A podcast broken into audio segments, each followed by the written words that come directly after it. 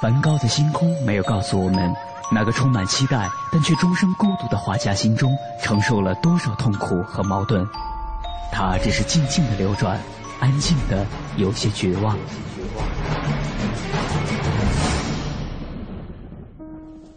莫奈的睡莲没有告诉我们，那个喜爱平静的人在动荡的时代中，心里有着多少的叹息和遗憾。他只是静静的绽放，用柔弱的身躯撑起了整个时代。毕加索的线条没有告诉我们，那个一生充满激情与创造的人心中有着多么宏大的理想和期待。他只是霸道的出现在每一幅画作中，让世界都看到了自己。如果说一幅幅作品是一次次印象，那么这些印象背后的艺术家们，究竟又有着怎样的故事？凡尘工作室艺术系列全新话题：印象、写实与浪漫，带您一同走入艺术背后的世界，对话艺术家，还原他们最真实的样子。讲述他们最浪漫的艺术理想。本期话题：转动生活与艺术的魔方。本期节目嘉宾李海滨。李海滨，一九六三年生于山西，一九八七年毕业于中国美术学院油画系，获文学学士学位，现为北京农学院园林艺术系讲师。八十年代起，在国内外举办过多次个人展览。在当今世界文化发展的背景下，不同的文化、种族和宗教信仰带来了文化发展的多元化。在这样多元的影响下，艺术家们得以通过不同的媒介，选择多样化的技术手法来表达和创作自己的艺术作品。通过不同的艺术作品，我们能够看到不同的艺术家们对于社会和生活的思考。艺术家的作品就像是一个最为自由和独立的艺术表演。那么，作为艺术家的李海滨会怎样表现自己的艺术？他与艺术又是如何结缘的呢？带着这些问题，我们的记者杨安为您采访了李海滨。您好，听众朋友，欢迎继续收听《印象写实与浪漫》，我是杨安。在今天的节目当中呢，我们为您访谈的艺术家是李海滨。李海滨，你好。哎，你好。我们每一个访谈呢，都是从什么时候开始进入这行开始的？哈，绝大多数的人都是从画画开始的。你应该也是吧？对，是。几岁开始画画？好像我是很小的时候，七八岁的时候就喜欢弄这个事儿。后来是到了正规学，应该是初中。初中啊，对，就初中开始就是利用这个课余时间。嗯，因为我们家呢住在一个文化大院里头。嗯，就是隔壁啊，两边的都是那些，不是画画的、写诗的，全这样的邻居。嗯，从小受他们影响，哦，哎，所以他们就可能就是教我画画画啊，嗯，什么是呃画画漫画什么的儿童画，啊，就那么开始的，还是有些熏陶的哈。呃，应该说是跟那个大院是很有关系的，因为我父亲是。在那么一个文化大院里工作，但您父亲并不是一个画画的，不是，不是这行。呃，我父亲是做嗯戏剧的，哦，是一个戏剧创作，叫写剧本啊编剧，对编剧，哦，是这么一个工作，那样的。但是在那个文化局的大院里面，就有绘画呀、戏剧啊、唱歌啊什么的，都住在一起。那您为什么没有跟父亲去学习戏的这一套东西？这个问题好像还真没人问过，也不知道为什么。但是从小我可能也没学唱曲。也没学，哎，其实都会一点，都会的，哎，也是可能受的那个影响，就是比如说拉拉二胡啊，弄弄什么是是京胡啊那种，包括呃，我在山西嘛，山西有什么京剧啊，也能听得懂，也学过一点也就是从小可能受那个文化环境的影响，什么都喜欢，什么都沾点边都沾点边对，但是最后可可能还是因为，嗯，我对这个绘画可能更偏爱一点。有兴趣，哎，对，可能就这个就做的多了，多了一点，时间长了，可能到了高中，慢慢的就想考这样的学校，嗯，所以那时候才就是上了高高一的时候，嗯，才正规起来。你什么时候有那种相对比较明确的概念，说我也不去拉二胡，我也不学唱戏，我也不编剧，哎，但是我可能去学画画，这种有有没有一个？明显的一个事件或者是节点记忆啊。其实说起这个来，还是自己想想还是挺有意思的。嗯，特别是可能算是一故事吧，或者说是一种哎好玩的事儿来讲。因为我父亲从小他看我什么都爱玩嗯，我什么都给我买，因为也是家里的小嘛。后来他是说过一句，说你这个孩子就是三天打鱼两天晒网，可能以后啥也干不成。可能由于这句话把我给小时候激着了。我说我就应该能干点事儿，可那个时候已经明确，可能想画画了，就得找一个点了。对，因为画画也得买东西啊，嗯嗯，是吧？弄个画画箱啊，呃，弄笔呀、颜色要花钱的。嗯，啊，父亲那么说了我一下，可能那时候也懂事了，慢慢的说，我还就喜欢这个，我说一定要干成了。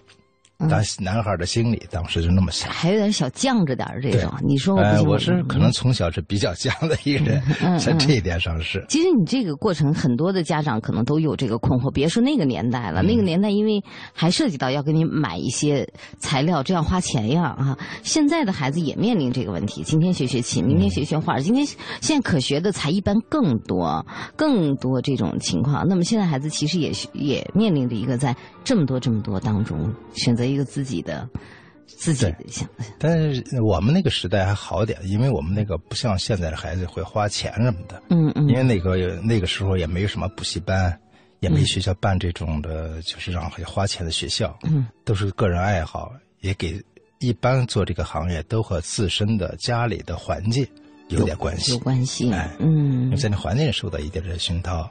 也没别的玩嘛，那个年代有没有在大院里攀个邻居，专门给您当启蒙老师啊什么的？这样就就我的隔壁，隔壁哎啊，我的我们家的两边都是画画的，应该说是呃业余画家。嗯，就文化馆的老师，他们有一个画水彩，还有一个画国画的。从小就是因为我喜欢，然后呢经常去他家里画点画啊，让他看一下，啊他就给我指导一下。不过对我来说，可能虽然从小干过很多事事情，但是就对绘画是特别感兴趣。哎，而且是真能上瘾，一下了课就想画，晚上不想睡也想画。嗯，对他是最钟情的，可能从小哈。嗯，对。什么时候决定说我就走这条道，或者说我考学就考这个方向了？嗯，那在高二，因为那时候高考的之前就是。呃，我们的老师啊，都劝我就是选那个方向嘛。嗯嗯。我呢，理科有一部分，数学这这里还还不错的。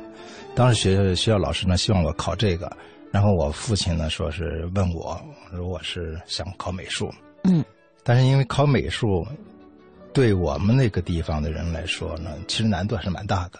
啊。因为我是不在太原省城。嗯。在西阳县里头。对，县里面。我们我我们家里是在县那个文化局的一个大院，嗯，但是考美术类的高校啊、大学这种以前是没有的，当地没有，没有过这个历史。哦，啊，就没有听说过这个事事儿，但是我是知道有这个东西，所以我就想报这个，啊，父亲呢也也拧不过我，就支持了，但支持我可以试试嘛，嗯嗯，结果报我记七九年，嗯，参加第一次高考，嗯。结果我就是连山西的那个我们当地选拔都没过，没受过训练哈，也算是训练，但是我是特别特别业余，我也不知道原来外面的孩子人家学习还相对正规，有补习班啊，还有专业的老师什么的，结果过去连初试就没过，初试都没过，画的什么呢？当时？就是画的静物。啊，嗯，就放在一些简单的静物，就还不是，还不是，我是报名教画就没过。嗯，呃，那个时代是考美术学院是这样，你得把你自己平常画的画，嗯，呃，做成报告的作业，嗯，寄到人家的学校里面。我记得是山西大学美术系美术系嘛，嗯，给我发来的是说你的成绩有待努力，希望你明年再考我们学校。就一点希望就没有。嗯，哎呀，我一后来一看，我不行，我说凭我这个水平差的太远了。嗯，但我觉得要出去学，要出去学。哎，我说光在我们小县城学是没有用的，我一定要出去。给我父亲商量，说我父亲因为他是文化系统的，也认识一些人。嗯，他本来是山西省呃戏剧戏剧家协会的嘛。嗯嗯。后来他说他给我介绍一个地方，我就到了太原，就到太原学。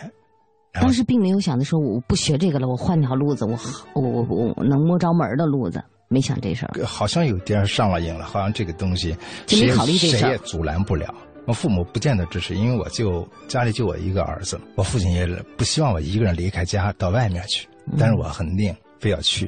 后来他拧不过，就反正我也是做好好的事情学习嘛，他就支持我了。然后一个人就到了太原了，到太原就开始在太原求学，那是第一次离开父母去一个外地。十几岁？嗯，十六岁。自己住，自己吃，自己照料自己。对，一刚去的时候就是在。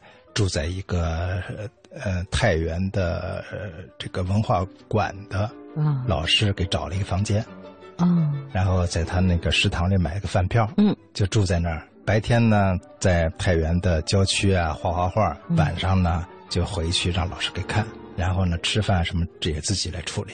在那个时候就开始开始我的求学之路吧，求学之路 开始，在山西可能在太原吧待了有。差不多一年半，嗯，呃，去过什么中学老师，当时的十三中老师去那儿去学过，然后到我少年宫去学过，呃，少年宫待的时间长一些，然后再通过这个训练以后，我就又在山西参加美术类的考试，嗯，又到了，也从中间参加过一次不行，又参加第二次，第二次考试的时候就是报的天津美术学院，嗯，哎，我这人有个习惯，就第一次考不上这个学校。第二次不考了，不考了。我下一个再找别的院校。嗯，山西大学没考上，我说那就报天津美术学院。结果报天津美术学院也没考上，也没考上。对，也没考上。我说天津也不考了，我山西也不待，我去去北京。嗯，当时我自己决定就。就离开山西，自己又来北京了。等于说，还是在用现在的是考前考前班的那个意思哈，还是在考前的一个补习。嗯，就是补习，就是等于说呃复读呗。复读。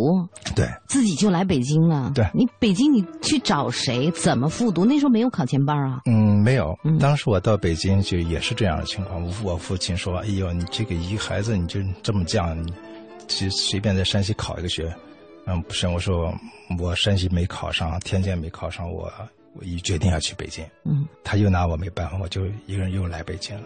我当时有个远亲，就是我爸爸的舅舅在北京，啊，然后到那儿也是给我找了一个地方，就自己住，那个正是吃没有吃食堂了，嗯，自己做饭，然后在学习。十七八岁，十七岁，但，是那时候已经是对快十八了，快十八了。嗯嗯，在北京就开始。到圆明园画画，呃，那个火车站画速写啊，呃，晚上呢到报那个文化课的补习班，在那儿去学习文化课，然后学外语班，分了好几摊就开始复习，就是备考。最早的考前班的学生，对，那个就是呃，最好最好的就是专业类的，有美术学院办的呃工会的晚上的班，已经有这样的班了，哎，有那样的。八。一二年，八一一年，八一年，对，八一年那个时候就有那个班，地下室的嘛，地下室的，哎，就是老师给来兼职，哦，呃，但那不是办的班，就是工会办的，工会，私人还很少，嗯嗯。嗯，学校办的，嗯，呃，好像对我来说还蛮贵的，那个时候钱还是相当 需要的钱的，嗯，好像记得是八块钱还是几块钱。一个月还是？啊，他不是按月的。啊，因为都是周末嘛。啊，对对对。哎，课时哎，那么算的多长时间？嗯，我忘了具体是多长时间一交钱了。他有时候是暑假班长一点。嗯啊，这么。那个地下室还记得在哪儿吗？知道在哪儿？就在现在的王府井那个有校尉胡同。哦，其实还是那个就是老美院老美院的那个。人家就是当时就没有私立的，嗯，那也是国家办的。教我们的老师也是这个美术学院的正规的老师。嗯啊，不像现在的补习班很多，嗯，还不是那样的情况。最早的北漂，这算？呃，应该算，绝对的是北漂，绝对是北漂。为了学好画，当时我就专门去通过那些学习班认识些老师，专门到家里去求求求访一些老师们，认识了很多中国特别有名的一些优秀教师，包括现在比较就退休的那些老先生，像苏高磊先生，嗯，那时候是我的启蒙老师。嗯啊，包括有后来的高亚光、杜建老师和李天祥、赵伟平老师，这就是国内很叫很有名的老先生了。现在都年龄很大了，退休了。嗯，他们教给了很多东西。嗯，在那几年的学习中，我是北京的体验是比山西还要强，因为呃单枪匹马嘛，一个人离家远，也就也没回过家。嗯，当时我我记得我自己给自己定了一个规矩，嗯，考不上好的学校就永远不回家了，自己给自己定的一个规矩。孩子真犟啊！哎，想想也是，嗯，从小就犟了。嗯，结果是在北京又复习两年，也就是应该在八二年又考这个，当时中央美术学院，嗯，没考上，然后戏剧学院。舞美系也没考上，嗯，然后八三年就又考，嗯，八三年考的时候就中国美术学院、中央美术学院、戏剧学院三个学院都报了，嗯，因为国内就这些比较好的了嘛。结果中国美术学院当叫当时叫浙江美术学院，浙江美术学院对就考上了，当时是以四年就是复习四呃四次四次，嗯，我们。在这儿有一个嘉宾，他也是高考了四次，考到第四次的时候，家里人或者周围人认为他有病。周围的邻居问说：“孩子干嘛呢？”都以为他要上班，甚至大学毕业了，家长也不敢吭气儿。呃，那个他其实还在考，家长的有点劝了，你随便找个工作吧，怕把孩子给憋坏了。那个时候你面临这些问题没有？嗯，有啊。所以说当时我我妈妈就来北京找我来了嘛。因为我在我们家是应该说是独苗，就我一个儿子。儿子啊，我有五个姐姐呢。啊，只我有有只有我这一个儿子，所以我爸爸妈妈也挺宠我，但是呢，同时也担心我。他是希望就是你别那么拧了，考不上咱就回去。哎，有有的是工作啊，什么都可以做嘛，还是考别的学校啊，差一点是可以的。可当时我就觉得，好像我给自己立下规矩了，必须要完成这个理想一样，有这么一个心态，就非要考一个好的学校。结果就，呃，也算是老天不负我这个 这种辛苦吧。嗯，所以当时就考上浙江美术学院油画系了。油画系，嗯，那个年代考学和现在不太一样，招生很少。我们当时我们那班是全国八个人，嗯，所以可想那考试难度也大，特别大。嗯，那个年代确实太难。嗯，所以那是考学之路对我来说也是，现在想起来还好就在眼前，挺难忘的，难忘的一个。这个日子也算是，嗯，应当说，现在想起来，我们用十十来分钟的时间就把四年一带而过了，哈，好像回头真的是一瞬间的事情，但实际上当时内心肯定是有过很大的一个压力的吧？嗯嗯，对，压力最大的时候是什么时候？就是前途，因为对我来说，我觉得要考不上我喜欢的这个专业，我就没有前途，我不不知道该干什么。你说我去当工人去，或者上个上个不愿意上的学校，实际上咱文科也没那么好。当时，嗯，因为考不上的后几次的原因，都是因为文化课不行。文化课的问题，专业课是相当好的。当时，嗯，而且等最后一年考上中央美院的专业课，也是排在前三名，嗯，第三名，然后浙江美院是第一名，嗯，很多专业全过的，只有文化课不行。文化课不行，嗯，因为文化课那个年代学习学生的一个教育，特别我在县城出来，嗯，那个文化课的这个整个教育还是差一些，嗯，我就想，如果考不上大学，回去能做什么？或美术这个路子还能走多远？也走不通，以后怎么办？这很多是我最纠结的问题，嗯，哎，我也很担心这个事情，嗯，可能是由于这么一个动力吧，就一直能坚持下去。其实每个人面临的事情可能是不一样的，经历是不一样的。但是有很多人，尤其是刚才我们用了“北漂”这个词，北漂都面临这个问题。不管他在哪个年龄段面临的具体的事情是什么，可能都有过一段这种困惑。为了对于未来的困惑，我要不要放弃，甚至是沮丧的时候，哈。那么用了四年，你不管怎么说，还是给坚持下来了。但是今天人可能面临的很多的事情呢，跟当时又不太一样。如果今天你还是那个时候，还能坚持下来吗？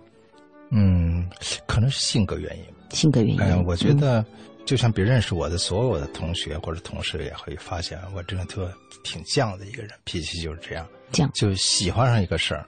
或者想做的事必须完成，哎，我还不相信完成不了，要完成要完成好，带着这么一种可能天生的这种，也不知道是不是遗传啊，应该 有点这种关系，有点，嗯，可能我估计这个时代关系不大，不大，哎，人都会面临这些，对，就那个时期是那个时时候的困难，现在有现在的困境，肯定是不同的，对，但是我相信肯定，呃，也会坚持下来。放到今天还是一样的，还是一样的。对，就是你本性里的这种本质的元素是变不掉的哈，是一直都保留下来的。对，这个我想应该是这样。嗯，其实回想起来，四年肯定还是经历了很多。不管怎么说，还是。终于还是考上了，把中国当时的几个大的美术院校全考了一遍，基本上。当时全国全国的招生，看只有中国美术学院和中央美术学院这两个美术学院，啊，美术类的。呃，当然工艺美术学院人家算是工艺类的，工艺类的，就纯美术油画的就这两个，所以说这是唯一的最高目标。当时，嗯，也算是。在我的这个考学里程里面是比较成功了，嗯，也完成这个任务。嗯，这一站咱们算是完成了，但是进入大学以后，可能就是一个新的起点嘛。那个时候有没有新的目标了？或者说你新的目标什么时候开始去，去又有了下一个这个事儿我做不到，我也怎么怎么样？存在，而且这个东西好像想想还是挺严峻的。为什么这么说呢？因为八个人一个班是全国考来的。而我考上我们这班呢，进去是我的年龄是小的，还是小的呢？应该是差不多最小，还有一个比我小一年，剩下都比我大，都是考了很多年。对，而且那些同学嘛，都是年龄比我大不说，都是专业类的学校出来的。嗯，比如说附中，好多是附中来的，他们就是经过那个比较正规的训练，嗯。而且有有的还工作过，嗯，而且全是男生，竞争很大。嗯，我以当时的我们那届的第一名的成绩考进去的。嗯，但是一上课发现我的基础比人家差的特别多，就感觉跟不上，有点傻了哈。啊，就感觉哎呦，我我以为我最棒，没想到原来这么难。那个时候暗自下的决心就是，就是这四年时间一定要追上去，一定要做得更好，一定要做的。这班里做最好，当然这不能跟人说了，说好像我这样太 太那个了。心里头 对对，心里头还是那个状态。嗯，我一定要弄得好。这全班同学他们都不错，我要超过他们，要努力赶上他们，有这么一个心态。所以在杭州上学嘛，我记得我曾经有第一年就没回家，假期或者图书馆啊，过年都没回，过年都没回。嗯，结果我父亲特别生气，啊，也哭啊，后来回来跟我吵架。闹得很很不愉快，原因就是说你这考上了，你也不想让家里想你的一个孩子。嗯，可是我当时心情就是因为那当时的环境，人家成绩都很好，我的基础很薄弱，我得花点时间，多用点时间来工作、学习，去学的东西，也就那么一个原因。不过也还算不错，后来成绩也相当不错，慢慢就上来了。嗯嗯嗯，说的不好听点也是，毕业是有也是以第一的身份毕业的。嗯，因为各方面成绩都还是，也是值得我内心吹牛的一方面吧。您正在收听的是凡尘工作室全新系列《印象、写实与浪漫》，精彩稍后继续。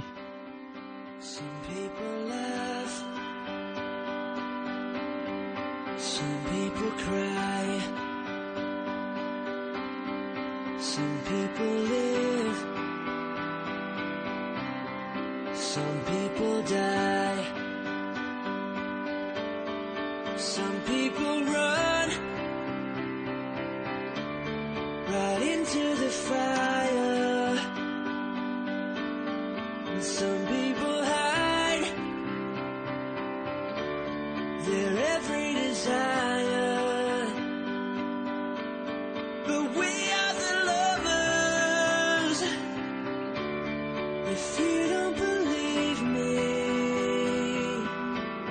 then just look into my Cause the heart never lies.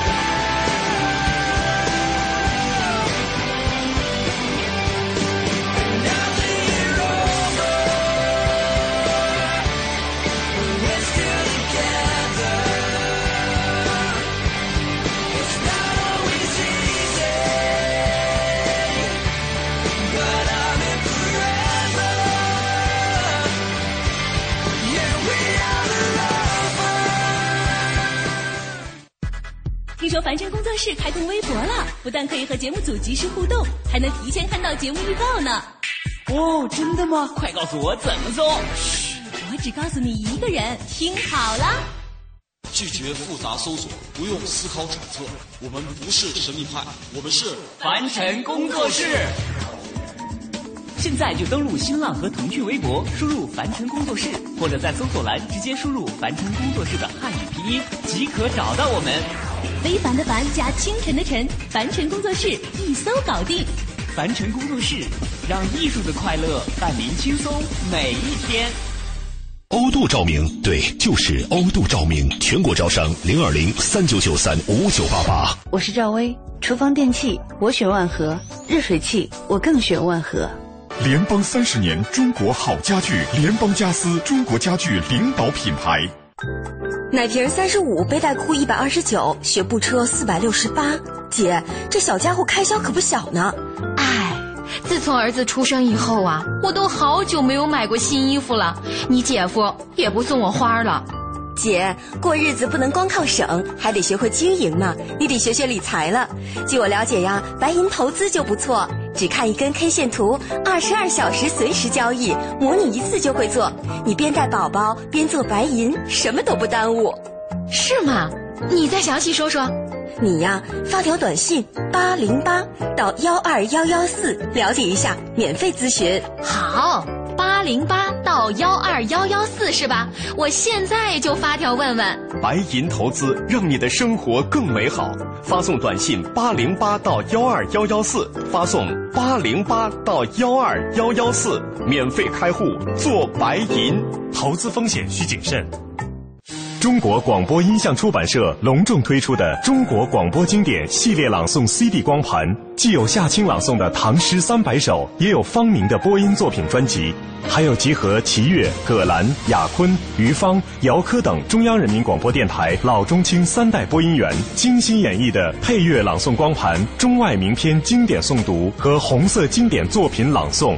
朗诵作品风格多样，赏心悦耳，是中国朗诵艺术的优秀典范。产品均随碟附有作品原文，是学习、欣赏和正音的难得佳品。欢迎登录中国广播网查询，咨询电话：零幺零八六零九二五幺幺，零幺零八六零九二五幺幺。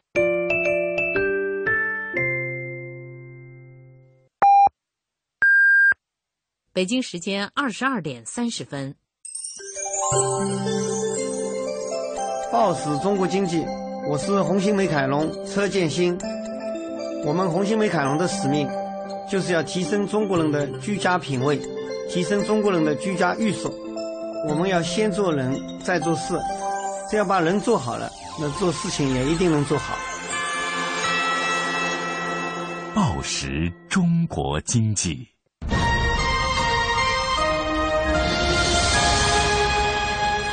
济之声，进一步的声音。经济之声，这里是中央人民广播电台经济之声。每当夜晚来临的时候，天晴满树花开，雨天一湖涟漪，阳光照耀城市，微风穿越指尖。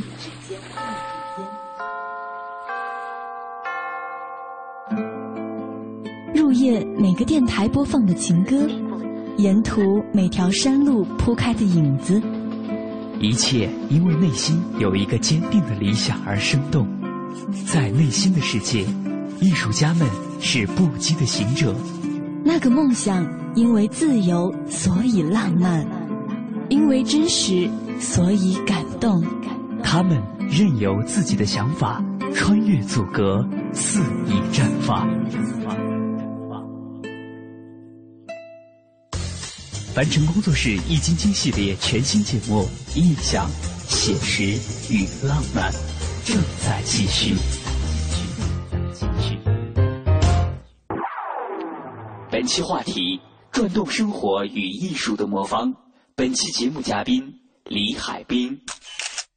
听众朋友，大家好，欢迎收听《印象写实与浪漫》，我是杨安。下面继续我们刚才的话题。想问一个问题：今天您也当了父亲了哈？当时你已经是个大小伙子了，让父亲因为这个，你本身求学这个过程，父亲可以理解，已经考上了，然后又开始一个一个新的路程，又把家放得远远的。我们用别的词有点狠哈。嗯，今天你你已经是个父亲，对这件事情有没有一点点的觉得说，也也许我花点时间去回趟家，并不耽误我往前赶。其实我是这么想，就是做人是这样哈，你不在那个位置，不在那个年龄，想那个问题还是想的太超前，还是真是体会不到。你想不到。对，也现在我能体会到当年我父亲那个嗯心情。嗯，因为我记得我虽然没回家，在学校，但是给他寄了很多东西。杭州有茶叶呀，呃，各种东西买了很多寄过去。后来我那一年又回去的时候，他把那东西留着没没动，啊，而且给我吵架的时候全给我扔地上，就哭掉了。那么老爸那时候表现，哎，我都不可理解。现在我可以理解了，因为毕竟我是他的唯一的儿子，小儿子。你想想，前面上面都是姐姐很大的了。你看我这这么多年，嗯，你在学校待着，你也不回去，你回去你其实儿子他就不不是要你这儿子给他买的东西。他就想看你，哎，看见你和你交流，和你在一起坐在一起吃饭，有这么一个心情。可能是因为现在自己做了父亲，可能对这个东西的理解更深层次了一些，能明白一些。但我不知道这是好还是不好。但对应该说是好事，对人性来说是这样。但会不会减少了一些动力或者是闯劲儿？这很难说。比如说，我现在可能就会留恋小孩，小孩，对啊，嗯，不见他可能就难受。是吧？你你，比如说，他也回去去姥姥家待上三天，你看不到他，好像你就觉得缺点啥。嗯。如果以前就不会这样，以前我就除了工作就工作，除了工作就工作，那股劲儿一直很足。嗯，现在我所以我在想，是不是给孩子再分开一段时间？就开始这么想，因为做做我的作品的话，还需要自己独立的、单独的，呃，那么一个空间，嗯，才能集中精力，否则也是个问题。人生总是很很难把很多东西都和谐平衡了哈。咱们中国有一句古话，那古话挺直白的，但是实际上还是把这种矛盾表达了，就是忠孝什么不两全，哎，难两全。其实今天我们很难说什么忠啊、什么孝啊这样的词，但是就是你的你的这种情感的东西和你的往前走的这种力量的东西，有时候真的是会发生一些矛盾的东西。嗯，是，其实这个东西我就发现，嗯，呃，我不是不是迷信啊，我发现有些有个很奇怪的现象是很有意思的。我父亲也是这样，也是这样的，哎，嗯，我我的爷爷就是和我父亲的关系，就是我我父亲是离家出走的，嗯，当时当然他很老了，那个年代是三八年以前的的，去当了兵，当兵当兵走了，嗯，瞒着我爷爷奶奶走的，嗯，他这一走以后。我爷爷去世，他就不在现场，啊！而且我父亲去世，我也不在现场，嗯，很奇怪的一种轮回，又想想有时候挺可怕的一种感觉。当然，这个不见得是有什么根据啊。我我说说说到这个事情上，我就觉得，他就很执着，我父亲就对一个事情很坚持，性格里的这种东西，哎，一直在坚持一个东西，就跟家里事就不管了。嗯，后来他为什么回回到山西了？因为他当兵回去以后发现。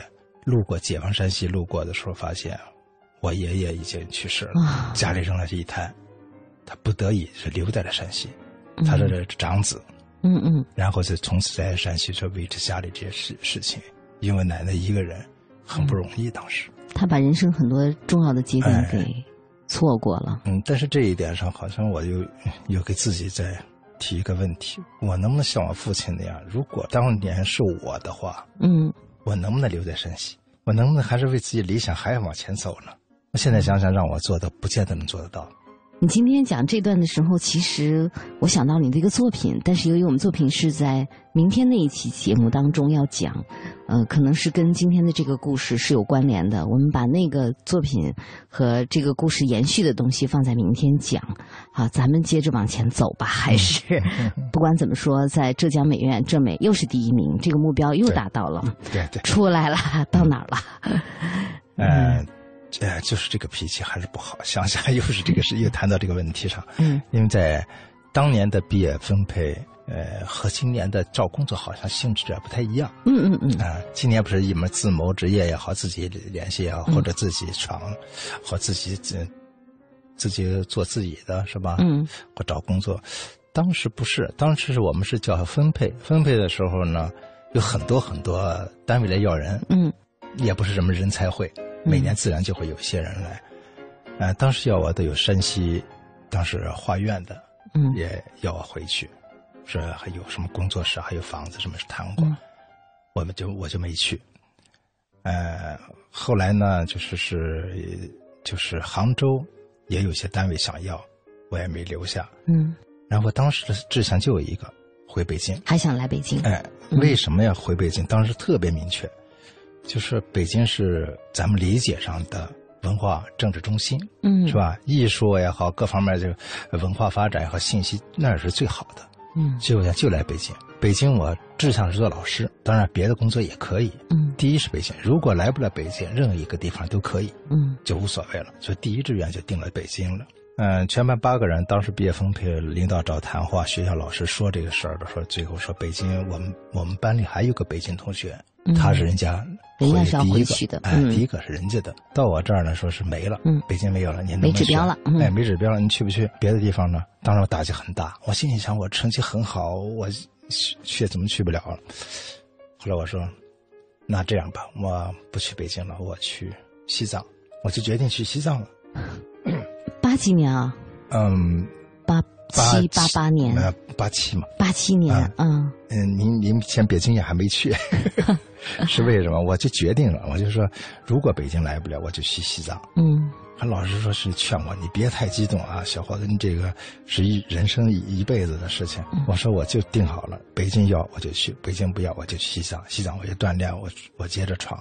我说我相信都能做得很好，我也不知道哪来的那股劲儿，好像是赌气，也好像不是。我可能给自己的可能压力太大了，在当时可能一直就是给这一种压力在生活，往前走。结果在毕业分配的最后两周里面，北京来人了，哎，就来了消息了，是，呃，后来我知道是我们的老师，就是领导替我争取的。嗯，到了今天这个单位，就北京农学院。农学院，哎，这儿当了美术老师。农学院当美术老师，对，听起来也，我当时也觉得很奇怪。哎，我说。大学老师，我是一直想要做的工作，但是北京农学院要很有奇怪的哈。后来我不管干嘛吧，我就来了。到了北京，我就发现，哎，这个是有个北京农学院有一个园林专业，嗯，当然叫北京农学院园林系。园林系下面有一节，里面有一个园林风景园林专业，嗯，里面的学生也画画画啊，美术课。需要美术老师，以前借调的，嗯，我是成了农学院的第一个美术老师，哦，就这么来的北京，这么来的，嗯。嗯，您说到这个，我又想起来您个人很有意思的一件事情哈。其实这件事情我之前呢并没有想到，就我很早知道这件事，并没有想到是您做的。咱们北京有一个很有意思的事情，就是丢了一辆自行车，然后打官司，打官司，打官司，最后给打赢了，是吧？对对对，这是您做的，是吧？这这个北京老百姓很多知道哈。嗯，对。因为这当时中央电视台播的，播的哈，对，叫法制法制经纬啊，叫什么节目上播？今日说法不是？不是法制，好像叫法制经纬还是什么？嗯，哪年的事儿啊？应该是九五年前后，但应该九五年之前应该是。嗯，在哪儿丢的自行车？呃，在那个新街口。新街口，哎，新街口上不有个地铁嘛？嗯，就在那个地铁那个一个存车处，那个事情还真的是我是对的。还是真是您是？你想，我把那个存的车，农学院远，我骑车骑到那儿，把自行车存好，他送给我一个牌儿，嗯，是吧？他留一牌儿，嗯，拿这个牌儿来取车嘛，嗯，然后我就坐上公交车就去学校了。嗯，去了学校，我一个星期半个月没回来，因为在学校也有宿舍。再回来取自行车，自行车不见了。那我说不见了，我说我这有牌儿。他说：“哎呀，你这么长时间不拿公安支队把给收走了，呃，报废车辆，嗯，呃，各种小偷偷的车辆都给收了。”我说：“你总算让我回去啊！”我的气是这么一个情况，当时就打起官司来了。嗯，因为我想，我说我的车我还交着钱呢，你就平白无故给收了，不行，我就找他们领导。领导态度很差，因为咱们可能。国民已经习惯了这警察。咱丢自行车太家常便饭了，怎么就来这么一个较劲的匠人？我我问他要车，他不给我车。最后他说：“这样吧，你呃，我们给你加点钱，你去再买一辆车。”我说：“行。”他说：“国际加七十块钱。”嗯。结果我去北新桥那儿有一个卖旧自行车的，嗯，去问人家七十块钱买不来，九十才能买。嗯。我就给他打个电话，我说：“能不能再加二十？不加二十，我买不来这个车呀。”嗯。他说：“你小伙子，你别再得寸进进尺了。以前这种事情我们都不这么着，对您就够好了。嗯，你自己加点钱买吧。”我说：“那不行。”嗯，我说：“我的车好好的，你给我弄没了，你现在要让我自己加钱，这不合理的。”他说：“你给我，你回来吧。”回去以后，他给了我辆车，给了车没牌我说：“你不行，没牌我不能骑。我我你抓了我怎么办？以为我偷的车呢？”他说：“你这孩子怎么这么犟呢？”我说：“不是犟，确实你给我办了牌我就骑。”嗯，陈正堂不管你，我说不管不行，我说我要告你。他说你告吧，哎，你这孩子还挺犟，当时很有意思，很年轻的那时候。嗯，我说我就要告你，因为他对我态度也特别差。嗯，一进去就说站着站着不能坐。嗯，一想想那个年代，嗯，结果就告了好长时间，先到西城法院，啊，然后调解弄半天，最后又搞到了中级人民法院。第一次下来他不是不服嘛，嗯。就又上告嘛，还上诉了啊？上又上诉嘛？又上到中级人民法院，结果判下来以后，我赢了，赢了，是好像还胜诉，还给给了我四百多块钱赔偿费，嗯，连车和到那个诉讼的钱什么的，嗯，对方那个就是赔了，而且还好像是受到了处分，那个警察，因为告的是警察，嗯。嗯，想想也挺有意思，嗯。今天看这件事情很有意思哈，大家好多北京人可能都记着这件事情，没想到是一个艺术家做的。你觉得这是不是也属于生活的艺术的一部分？嗯，其实有有一种感觉，就是我们生活中每个人，其实换一个角度都是艺术家。嗯，只要你有这个主动的意识，你就是艺术家。因为艺术说穿了一个最简单的道理，你把一个想法表达出来，让别人知道，啊这个对社会有好处。说简单就是这么一个东西，只不过艺术的方式归到类型里面有什么视觉艺术，是吧？有些行为它也能可见的，嗯，其实这都是算艺术的一部分，只不过有些人没有把自己归到我是艺术家，嗯，没这么去想自己的身份而已。嗯，特别同意您刚才说的话，就是我们生活当中的可能很多的部分，对，你要去换一个角度看，它都是艺术。所以在海滨的这个作品里呢，也有很多就是我们普通人不认为我那是艺术的一部分，也被他纳入了他的作品里。明天这个时间呢，我们结合海滨的作品，谈一谈他的这个后来的这段艺术之路。好，谢谢。好，谢谢。李海滨说：“我觉得这是一个浮躁脆弱的时代。”貌似无所不能，实则矛盾重重，处处危机四伏，事事悬而未决。不信神圣，没有标准，丧失基本的道德观与价值观。艺术作品是艺术家最为忠实的反映内心观点和态度的方式。那么，李海滨又会把自己内心的这种思考和焦虑，通过作品怎样反映出来呢？在明天的节目中，我们将为您继续采访李海滨。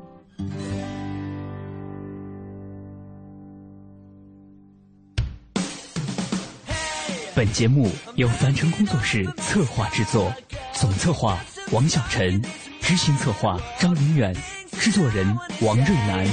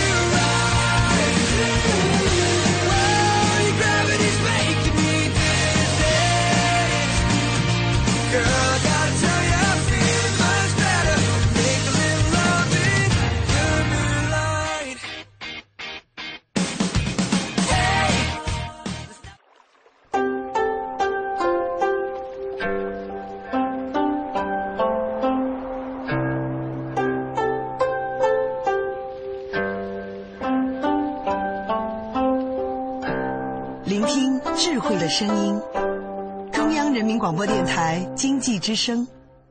进一步的声音，经济之声。您即将收听到的是《非常科学》，探索发现，聚焦科技瞬间，感悟新知，记录地球故事，零距离破译人类生存奥秘。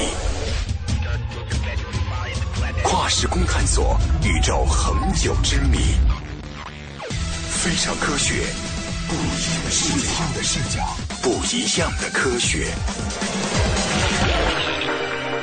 非常科学由中央人民广播电台经济之声与中国科协联合推出。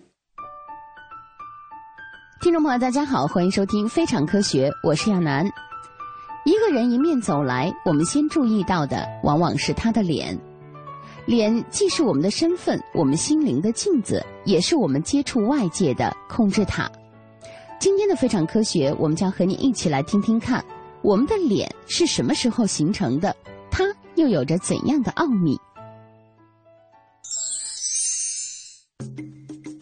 脸不是从来就有的，而是生命经过了好几十亿年的进化，才创造了这个奇妙的系统。脸的特殊之处在于它集中了所有感官器官。地球上最早出现的动物没有嘴、眼睛、耳朵和鼻子，当然，它们配备了一些感官器官的基础细胞，用于感知光线或者环境化学成分，但这些细胞分散在那些最早出现的动物的全身。科学家发现，在五亿年前，有一种生活在加拿大冰冷的海水中的动物，它的名字叫做欧巴冰海蝎。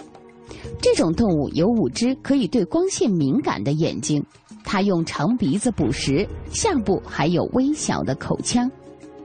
这是一张相当原始的脸。不过，值得注意的是，这些感觉器官集中在同一端。这一现象可能是随个体出现运动能力而产生的。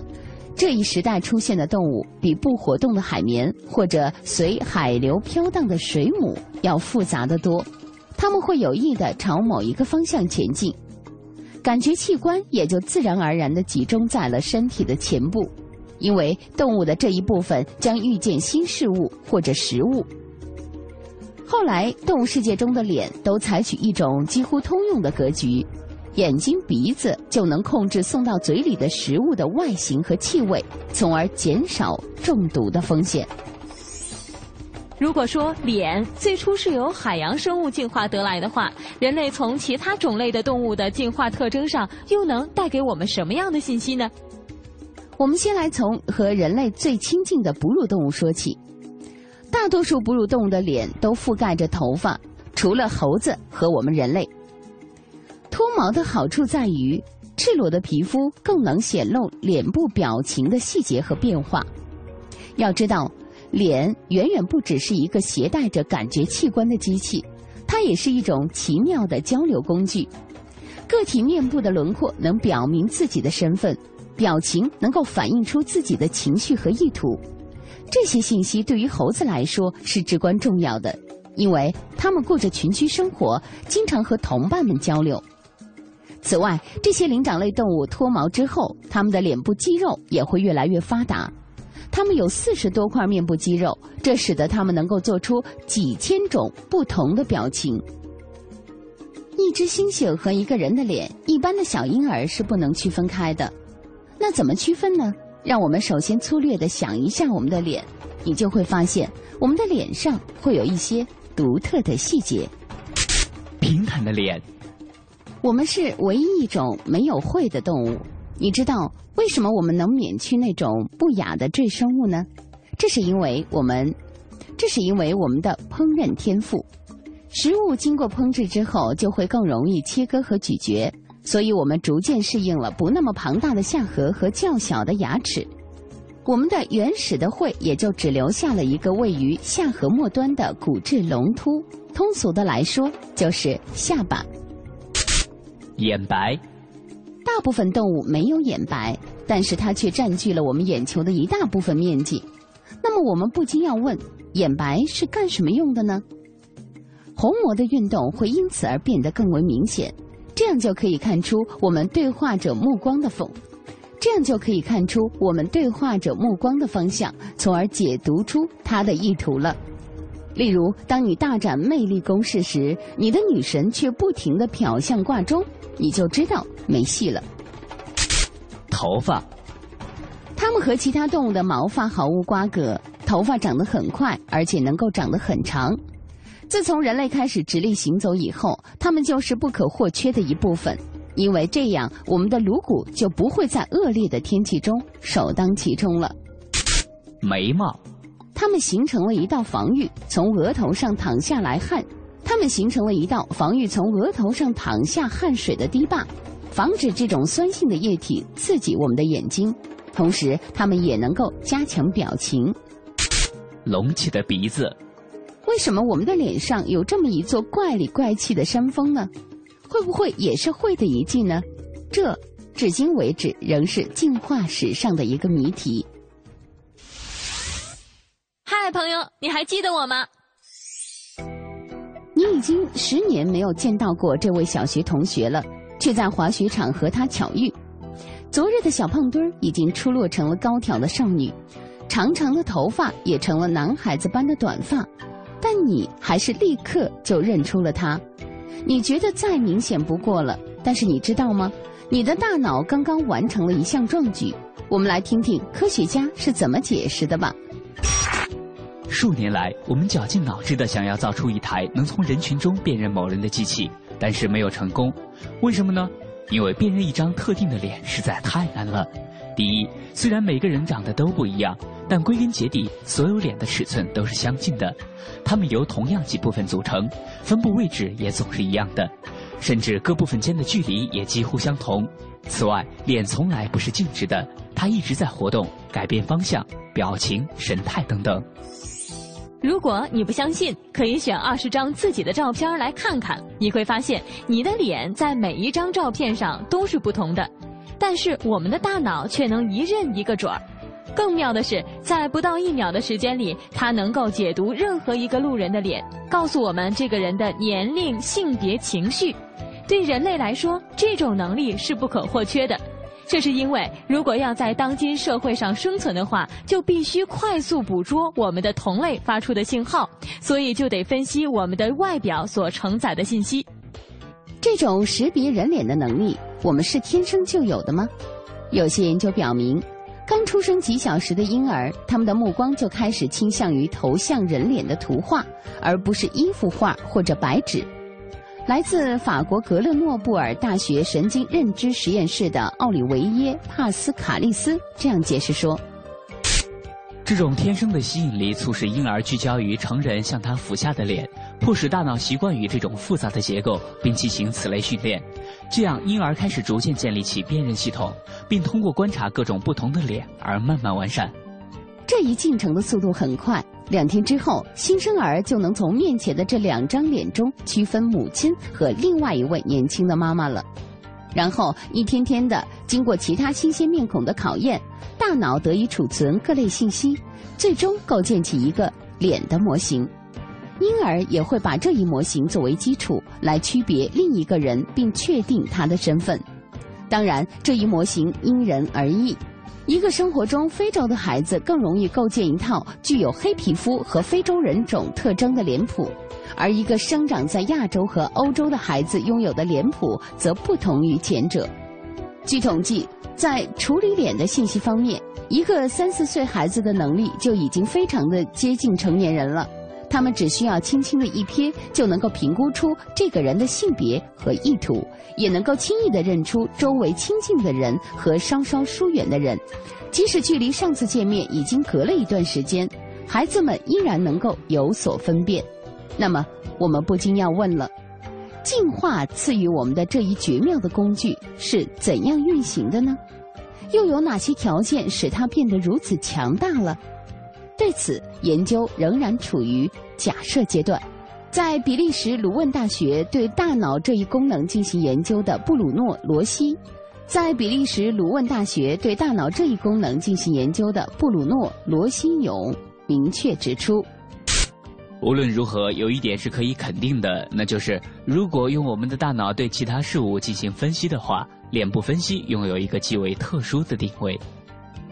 举个例子，以一张桌子为例，大脑会动用进行形状分析的一个区域，在辨认一棵树、一匹马的时候也是这样，而在辨认一张脸的时候，情况就变得更复杂了，因为大脑至少设置了六个区域专门来解决这一任务。这种大脑动员令的强度，揭示了一种更加复杂和细致的处理过程。布鲁诺·罗西勇这样说道。大脑将脸作为一个整体记忆，把它当做所有的这些要素的整合体。当然，每个要素的形状、颜色也起到了作用。但是，更重要的是，它们之间相互结合的方式是很奇妙的。这种方法的优势在于，对大脑来说非常的经济。有时只需要结合三个要素，比如眼睛、鼻子和前额，我们就能够辨认出整张脸了。这就能解释出为什么我们的大脑能够在一个人衰老好几岁之后，甚至在他戴上面具之后，我们依然能够认出他来。每个人的大脑都是一个精密的机器，善待大脑，善待自己，其实也就是善待科学。好了，到这里我们今天的非常科学呀，暂时告一段落了。主持人亚楠代表编辑制作，感谢大家的收听，并祝您周末愉快。我们下期节目再见。非常科学，非常好听，非常科学，非常特别，非常科学，非常有趣，非常科学，充满神奇，非常科学，非常好听，非常科学，非常特别，非常科学，非常有趣，非常科学，充满神奇。以上节目内容由中国科协提供制作。在两百万年前。地球上诞生了人类的祖先，在富饶辽阔的土地间，希望开始绵延。公元前三千一百年，美尼斯用他那征服之剑，在那美丽的尼罗河畔，写下了人类文明的诗篇。